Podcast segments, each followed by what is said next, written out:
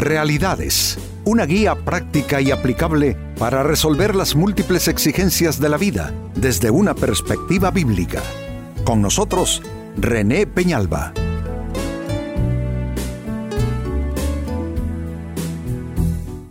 Amigos de Realidades, sean todos bienvenidos. Para esta ocasión nuestro tema, no hagas promesas apresuradas.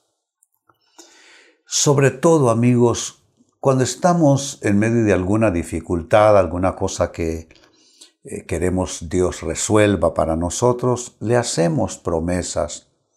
Luego pasan los días y sucede que esas promesas no las cumplimos. Pues saben, este es un buen tema en esta hora. No hagas promesas apresuradas. Se lee en el libro de Proverbios en la Biblia, amigos, capítulo 20, versículo 25, lo siguiente. No te acorrales al hacer una promesa apresurada a Dios y calcular el costo después. Esto es bien interesante. Está el proverbista bíblico diciendo que uno puede acorralarse a sí mismo. ¿Cómo se acorrala uno a sí mismo? Haciendo promesas a Dios apresuradas. Y hasta después pensar, ay, yo no hubiera dicho esto a Dios. Ay, ¿qué estaba yo pensando? Es que estaba desesperado, estaba desesperada, me sentía tan entre la espada y la pared que eh, le tuve que decir esto a Dios. Pero yo sé que Dios me entiende. Cuidado, cuidado. ¿Que Dios te entiende? Sí pero no significa que tú, yo y cualquier otro puede estar en cierta medida jugueteando con Dios, diciéndole a Dios cosas que más tarde vamos a, desoír, a olvidar. Eh, el tema, amigos, de la relación con Dios es un tema muy serio para nosotros los humanos. No es así nada más y tenemos que de alguna manera ponernos serios en nuestra relación con Él y no actuar como niños, eh, esos niños eh, caprichosos, niños almáticos, emocionales, que si cuando quieren llorar lloran, cuando quieren estar alegres están alegres, cuando quieren patalear patalean y hacen una rabieta. Tratemos a Dios, propongo yo, amigos, con la mayor solemnidad posible y mire lo que estamos leyendo. No hagamos esto. Lo leo de nuevo. No te acorrales. Amigo, amiga, no te acorrales al hacer una promesa apresurada a Dios y calcular el costo hasta después. Mejor calcula bien lo que le quieres decir a Dios. Pues ahí está. Es una palabra muy seria que nos sirve como una plataforma muy sólida para entrar a trabajar con la pregunta cómo evitar hacer eso. ¿Cómo evitar hacer promesas apresuradas a Dios? ¿Cómo evitar ser emocionalista, ser una persona, pues hasta cierto punto irresponsable, digo yo, de estar diciendo al cielo palabras que no vamos a cumplir, votos que no vamos a cumplir, promesas que no vamos a cumplir? ¿Cómo evitar hacer promesas apresuradas a Dios? Primera respuesta, no propongas dame y te daré. No, le propongas eso a Dios. Esto, amigos, es algo típico de mucha gente. Decirle, Dios, eh, que si tú me das eh, eh, esto o aquello, que puede ser un trabajo, puede ser un viaje, puede ser el dinero para obtener algo, puede ser para resolver, en fin, lo que sea.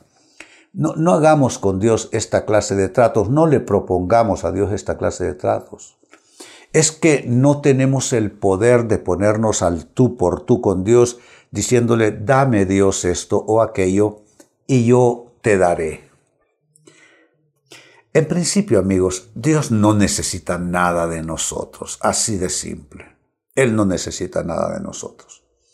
Y en segundo término, eh, no, no estamos en el mismo nivel. Él sí, Él puede prometer lo que Él quiera prometer porque lo que Dios promete lo cumple, tiene el poder para hacerlo. Nosotros no. Nosotros, ¿cuántas veces le decimos a un niño en la casa, mira, el día sábado vamos a ir a comer pizza y no sé qué. Y puede ser que el día sábado surgió cualquier cosa o simplemente los bolsillos están vacíos y no es una prioridad. Nosotros los humanos no estamos hechos para prometer, eh, que no, no estamos hechos para promesas. Estamos hechos para caminar de otra manera.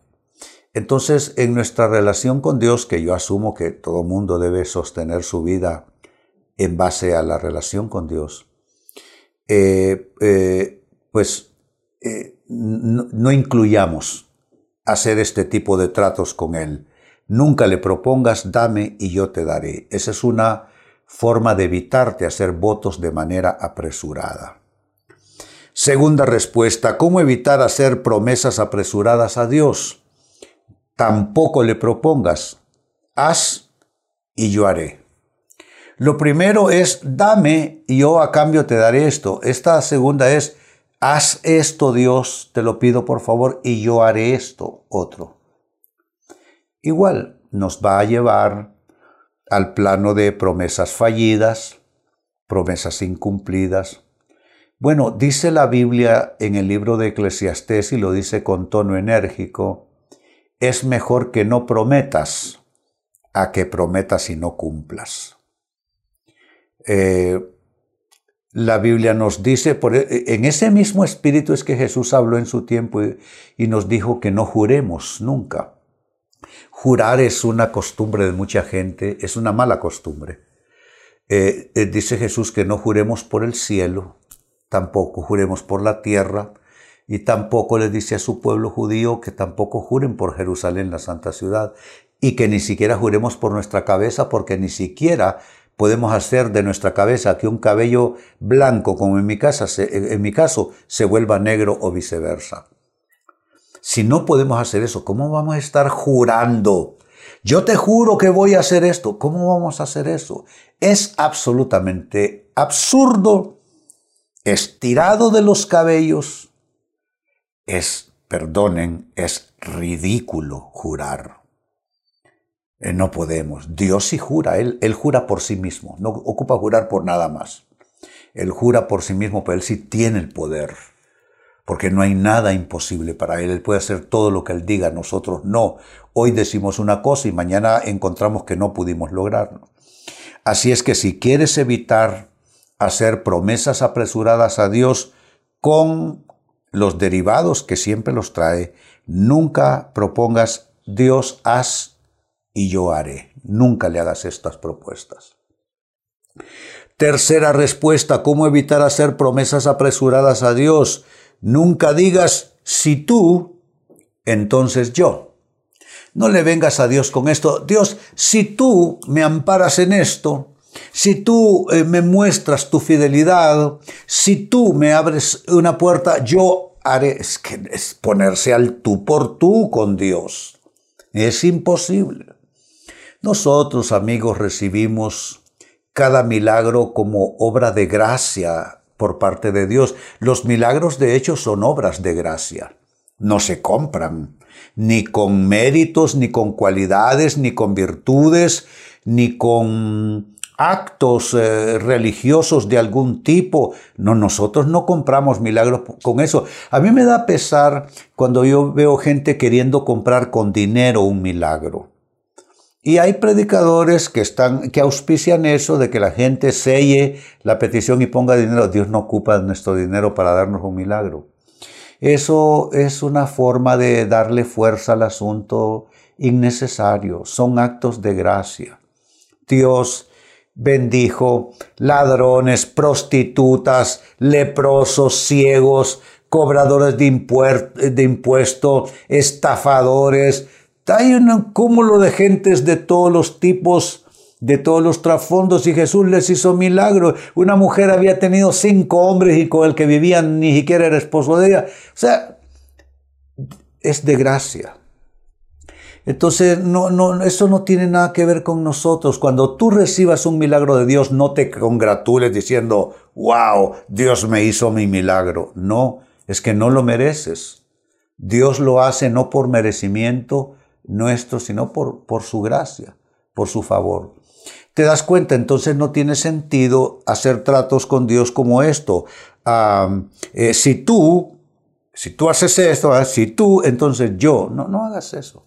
No hagas eso. Y número cuatro, ¿cómo evitar hacer promesas apresuradas a Dios? Nunca digas te ofrezco si a cambio tú.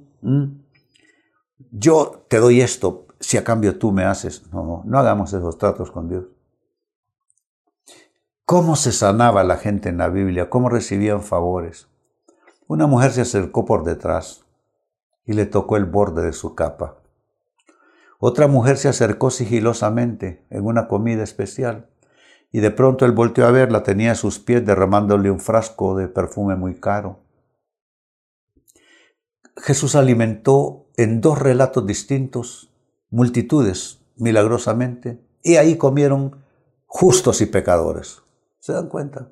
Es una obra de gracia. Es una obra de gracia. Lo más que Jesús le dijo a una persona que recibió sus favores, no, no peques más, vete y no peques más.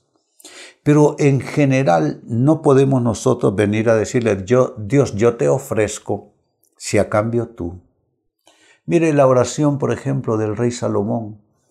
Dios, este pueblo es demasiado grande para mí, me espanta ser quien nos gobierne. Dame el discernimiento para diferenciar lo bueno y lo malo y poder gobernar este pueblo. Dios lo felicita y le dice, te felicito, no pediste riquezas, no pediste la cabeza de tus enemigos, pediste discernimiento, te daré el discernimiento y serás un hombre sabio y te daré todo lo demás que no pediste. Si eh, con Dios no vengamos en ese tono de te ofrezco a cambio de que tú, no, no, no hagamos eso. Quiero volver al texto bíblico de inicio, Proverbios capítulo 20 y versículo 25. No te acorrales. Óyelo bien como lo dice, no te acorrales al hacer una promesa apresurada a Dios. Promesas apresuradas son promesas no bien pensadas, no bien meditadas. No te acorrales, mire lo que uno se puede hacer a sí mismo. No te acorrales al hacer una promesa apresurada a Dios y calcular el costo después. Hoy estamos hablando de no hacer promesas apresuradas a Dios y el gran tema, la gran pregunta ha sido cómo, cómo evitar eso. ¿Cómo evitar hacer promesas apresuradas a Dios? Ha sido nuestra pregunta. Amigos, y les he ofrecido cuatro consejos, cuatro respuestas, cuatro claves. Uno, ¿cómo evitar hacer promesas apresuradas a Dios? No propongas, dame y te daré. Número dos, cómo evitar hacer promesas apresuradas a Dios. No propongas, haz y yo haré. Número tres, cómo evitar hacer promesas apresuradas a Dios. Nunca digas, si tú, Dios, entonces yo. Y número cuatro, cómo evitar hacer promesas apresuradas a Dios. Nunca le digas a Dios, te ofrezco si a cambio tú haces esto, aquello, lo otro. Hay que desechar todas esas, yo diría, formas erróneas y conductas erráticas también de relacionarnos con Dios. Para eso está la Biblia, para indicarnos cómo es que nos relacionamos con Dios. No inventemos tanta cosa que se inventa desde los púlpitos y me da pesar la gente que reciben una doctrina que es doctrina de hombres, que no está cimentada en la palabra de Dios. Qué bien que tenemos la Biblia y todos tenemos acceso a ella. Lee tu Biblia. Y cuando un predicador se te para enfrente, tú coteja si eso va de acuerdo con la palabra de Dios. Eso no es un mal consejo, no es volverte malicioso, no es volverte sospechoso, no es entrar en la carne, simplemente que es tu responsabilidad filtrar lo que oyes, no importa de dónde venga, filtrarlo y asegurarte tú si eso es de Dios. Amigos, con esto cierro el tema, de igual manera me despido y les recuerdo que nuestro enfoque de hoy ha sido titulado No hagas promesas apresuradas. Hemos presentado Realidades con René Peñalba. Puede escuchar y descargar este u otro programa en renépenalba.net.